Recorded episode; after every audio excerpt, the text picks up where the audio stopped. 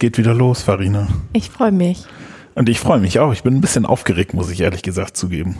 Das Kamerakind steht vor der Kamera. Wir müssen es erklären für die Leute, die äh, uns nicht zugucken. Möchtest Aber uns du? regelmäßig zuhören. Ja, möchtest du oder soll ich? Kannst du ruhig.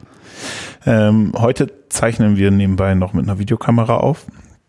Also eigentlich mit mehreren Videokameras, damit wir auch unterschiedliche Perspektiven haben. Wir haben aber keinen Kameramann.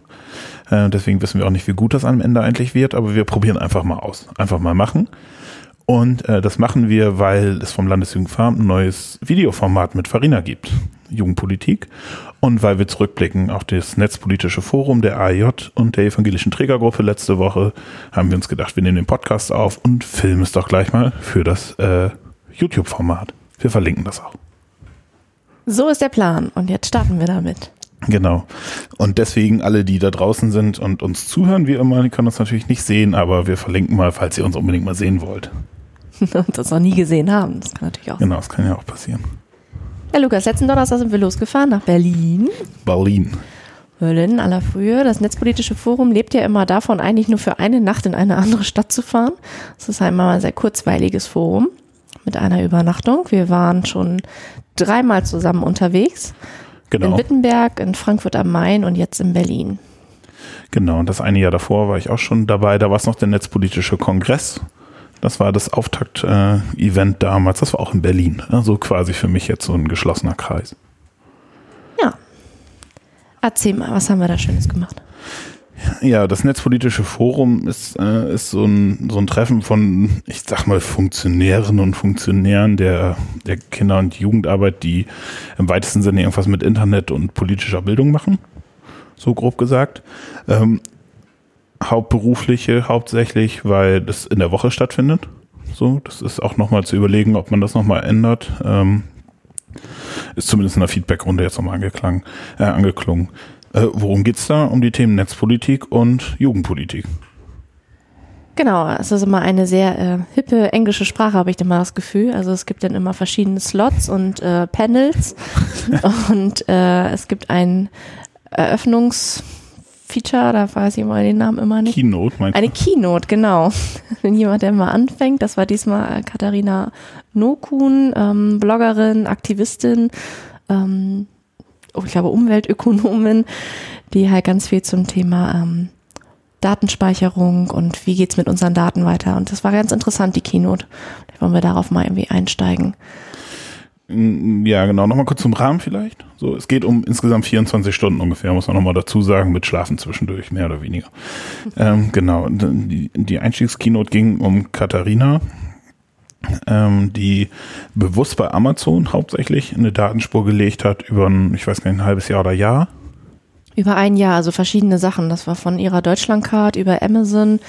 Ähm, aber sie hat bewusst, also auch mit äh, angelegten neuen Accounts einfach mal überlegt, was sind da für Datenspuren, Netflix und so weiter. Genau, und sie hat uns nur so einen Einblick gegeben, primär in das, was bei, bei Amazon eigentlich von ihr gespeichert wird, aber auch ein bisschen Netflix-Ausflug, ähm, einfach zu zeigen, Amazon ähm, speichert, wie lange guckst du dir welches Produkt an, welche Produkte passen noch zu dir, wie stehen die miteinander in Verbindung, wenn du dir zum Beispiel einen Sturmhaube anguckst und einen komischen Reiskocher und dich vielleicht noch über Islam informierst, mh, hm, wie das eigentlich in so ein Verhältnis gesetzt wird. Und dann hat sie nämlich die Daten angefordert, was gar nicht so einfach war.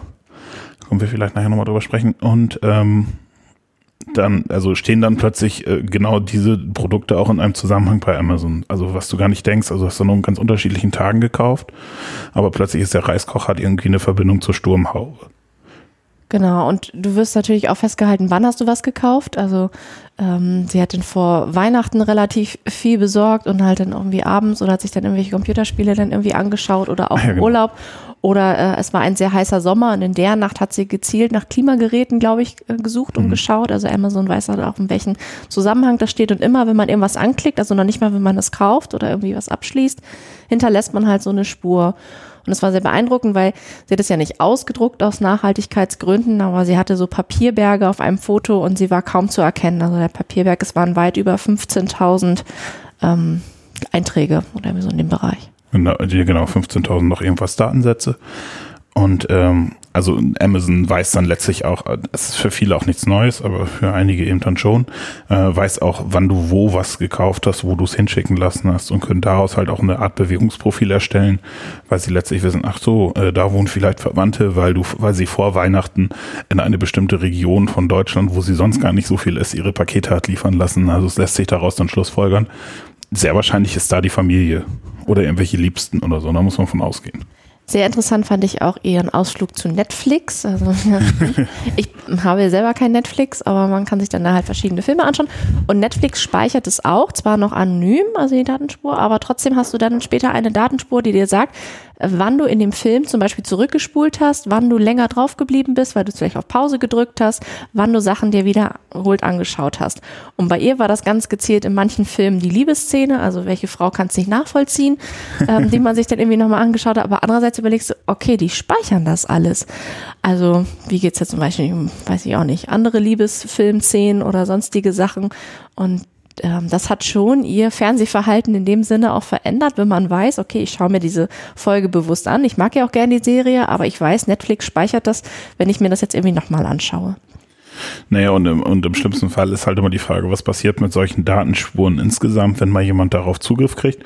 Also wenn zum Beispiel, also wenn du zum Beispiel bei Netflix jetzt, also bei irgendwelchen Gewaltszenen immer wiederholst, weil du es dir nochmal angucken möchtest, dann hat, sagt das ja was über dich aus, aber vielleicht auch gar nicht, weil äh, Netflix auch nicht, nicht weiß, ob du zum Beispiel daran forscht. Es kann ja auch sein, dass du gerade an Gewalt forscht oder Gewaltszenen in Filmen oder so.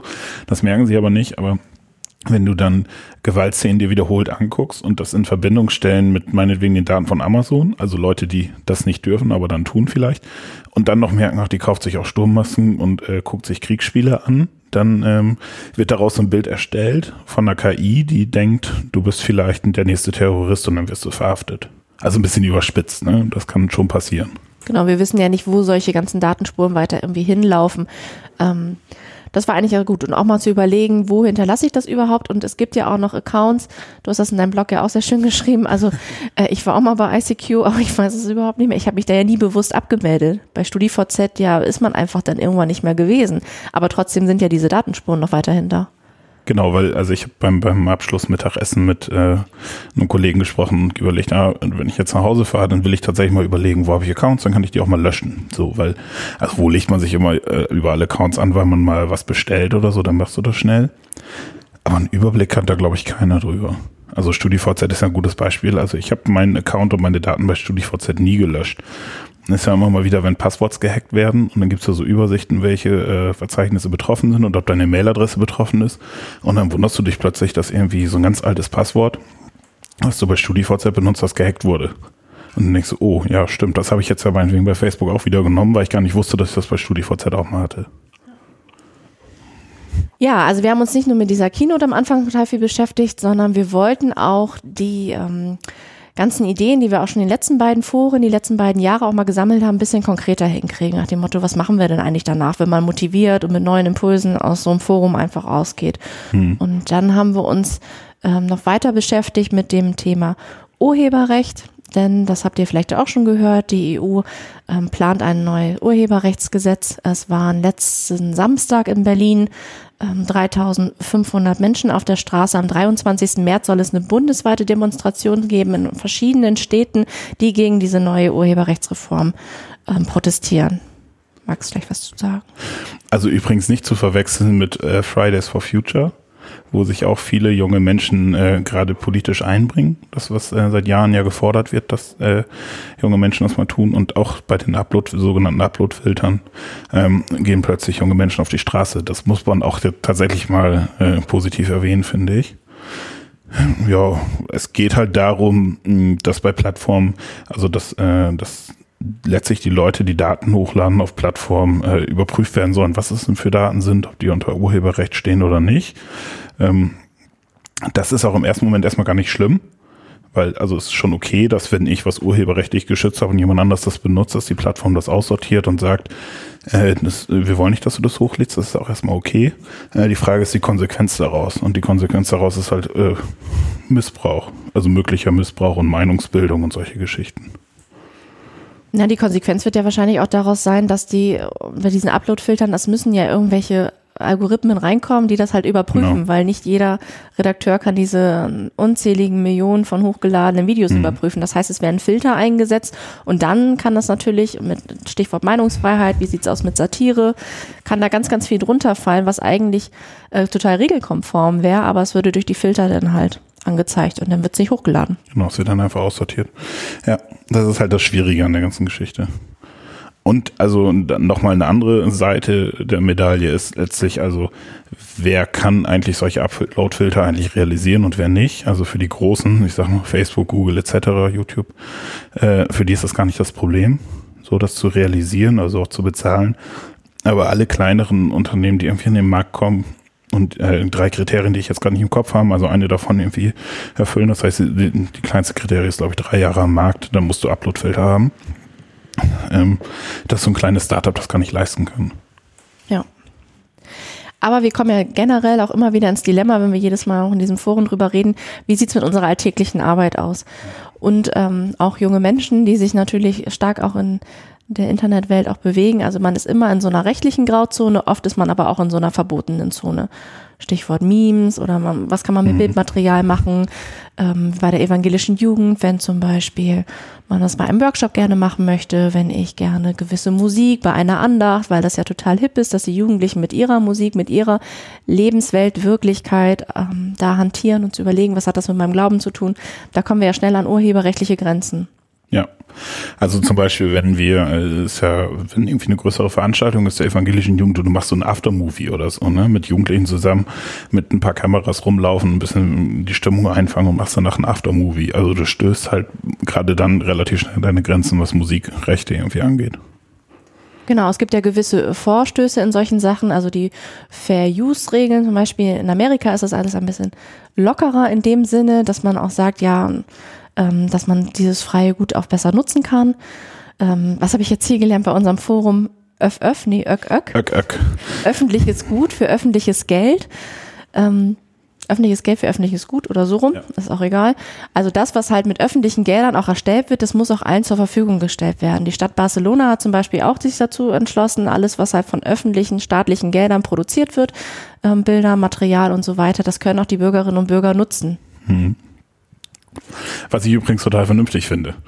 Also ich finde ja, wenn, äh, also ist ja auch immer wieder so ein Streit, also wenn ich in meiner Arbeitszeit irgendwas produziere, dann kann ich es eigentlich auch nicht verkaufen. Also es gibt ja immer wieder Beispiele von Leuten, die pff, fällt gerade kein gutes ein, aber irgendwie Bücher schreiben und dann ist eigentlich die Frage, wem gehört eigentlich das Geld, wenn ich das verkaufe, wenn ich es in meiner Arbeitszeit tue oder mal angenommen, ich wäre musikalisch, was ich nicht bin und ich würde Musik komponieren im Rahmen der Jugendarbeit, ähm, wem steht sie eigentlich zur Verfügung? Und es wäre eigentlich nur konsequent zu sagen, ähm, wenn sie mit öffentlichem Geld, und das ist bei Kirchen nun mal so äh, finanziert wurde, dann steht sie auch öffentlich zur Nutzung zur Verfügung.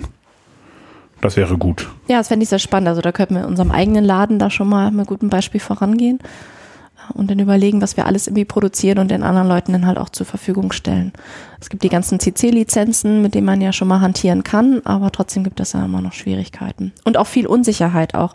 Also nicht nur bei den kirchlichen Mitarbeiterinnen und Mitarbeitern, sondern ja auch bei Kindern und Jugendlichen. Und was kann man nutzen? Was kann ich mit der äh, Welt vereinbaren? Wir waren im, im zweiten Durchgang, saß ich in einem Workshop, wo es nochmal um Fair Use und so weiter ging und was können wir tun. Und dann haben wir relativ schnell darüber gesprochen, ja, wir können unsere Sachen unter Creative Commons veröffentlichen, wir können äh, BYSA nehmen, also äh, wir wollen genannt werden und zu gleichen Bedingungen das weiter benutzt werden. Und dann sagte Timo, also den wir, der hat ja auch einen Podcast, den können wir nochmal verlinken, geschätzte Kollege, naja, warum denn nicht CC0? So, also mit, die können, Leute können damit machen, was sie wollen. Und da tun wir uns schon schwer mit. Warum eigentlich? Also das ist genau der Ansatz. Ne? Also wir tun uns selbst schwer damit, wenn wir was produzieren, zu sagen, das können die Leute auch einfach benutzen. Ja. Naja, und gerade was wir vorhin noch mal in den ganzen Bereich äh, Datenschutz, ähm, jeder weiß, wenn man die ganzen AGBs liest zum Beispiel, dann würde man, also der ganze Jahresurlaub würde draufgehen, wenn ich all meine AGBs lese von den Firmen, wo ich mich drin bewege und im Internet, also bei PayPal angefangen und whatever. Und dann sind sie ja schon wieder, wenn ich angekommen bin am Ende meines Jahresurlaubs, werden sie ja schon wieder überholt sein. Und ich müsste eigentlich wieder von vorne an, also ein Teufelskreislauf. Und da gibt es ähm, auch Vorstöße in Privacy by Default, also zu überlegen, dass es Datenschutz oder nutzerfreundlichere Möglichkeiten und Voreinstellungen einfach auch gibt.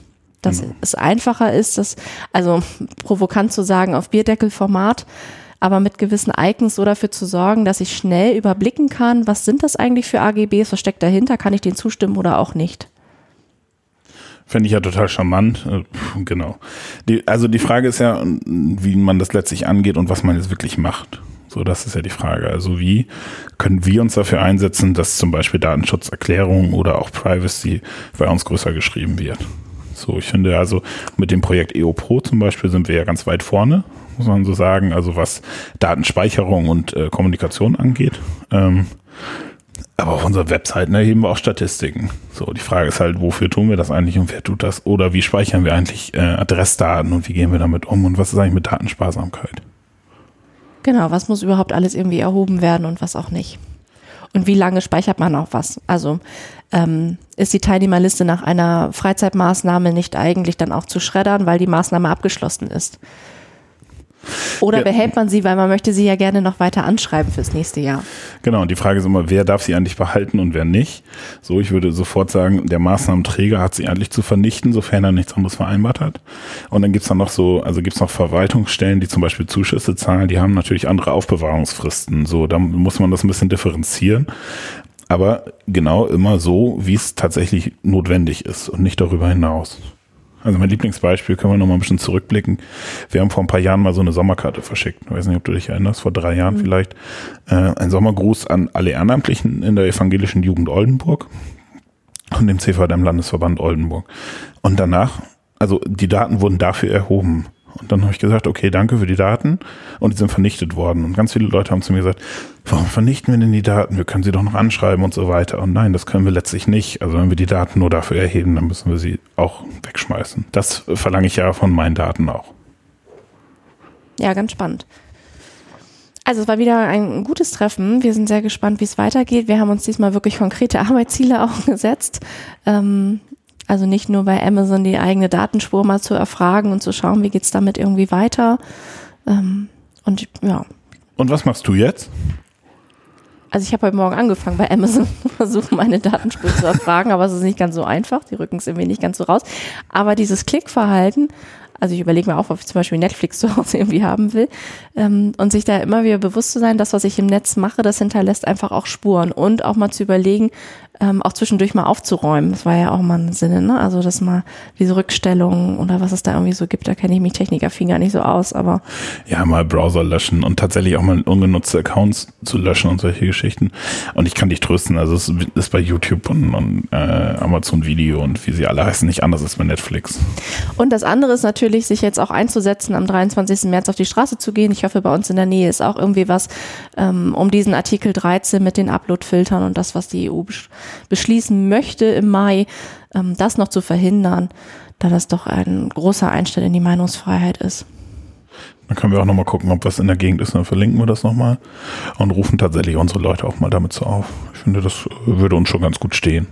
Tun wir ja bei Fridays for Future auch, um das nochmal zu sagen. Ja, ansonsten ist wieder ein spannendes Thema. Ähm, ich habe wieder viel mitgenommen. Freue mich, dass Timo, du hast ihn ja vorhin schon erwähnt, wenn man zu uns kommt und einen ähm, Home Speech Workshop hält, Genau. jetzt im März. 16. Ja, Ja, genau. Samstag der 16. Samstag der 16. Ich glaube, wir haben noch ein paar Plätze, wenn da sich noch jemand spontan anmelden möchte. Wir packen das auch nochmal in die Shownotes beziehungsweise bei YouTube in die Beschreibungs, in den Beschreibungstext. Und ansonsten lasst gerne einen Kommentar nach, wie geht's bei euch? Wie sieht's bei euch aus mit der Datenspur? Interessiert euch das so wie Urheberrechtsreform oder sagt ihr, pff, mit meinen Daten kann doch eigentlich jeder machen, was er will, weil es tut mir ja nicht weh? Genau, gibt's ja auch, ja. Oder was wünscht ihr euch auch letztlich? Also was wünscht ihr euch von uns als Jugendverband? Was wünscht ihr euch von uns als Farina und als Lukas? Also was wünscht ihr euch eigentlich an Infos, an News, aber tatsächlich auch an Umsetzung? Das äh, wäre mal spannend. Also braucht ihr ein bisschen, was ist, also, was ist eigentlich Creative Commons? Wie funktioniert das? Oder warum schreibt ihr mir eigentlich per WhatsApp oder solche Geschichten? Also da gebt uns gerne Feedback und sagt uns, was angesagt ist und was ihr gerne wissen wollt. Soweit. Ja, Farina, es war schön. Ein kurzer Rückblick, ein bisschen schnell. Ich glaube, man kann noch mal ein bisschen ausführlicher drüber sprechen. Das machen wir an anderer Stelle noch mal. Aber für den Moment finde ich es ganz gut. Prima. Alles klar. Bis zum nächsten Mal. Wir können auch winken jetzt. Also für die, die, die zugucken. Wir wünschen euch noch einen schönen Tag. schönen Abend oder was auch immer. Und, Genau. ähm, Und Prost. äh, Farina einen trinkt jetzt noch einen Schluck Kaffee und äh, ich spiele gleich mal das Outro ein, wenn ich es hinkriege. Das ist ja immer so die Frage, ob ich es hinkriege. Ne? Ja, was funktioniert. Wo geht's denn eigentlich hin? Welche Stadt das nächste Mal? Das stand noch nicht fest, aber weil das ja die Trägergruppe macht und die Akademie und so in Wittenberg, muss man mal gucken. Nicht nach Bremen.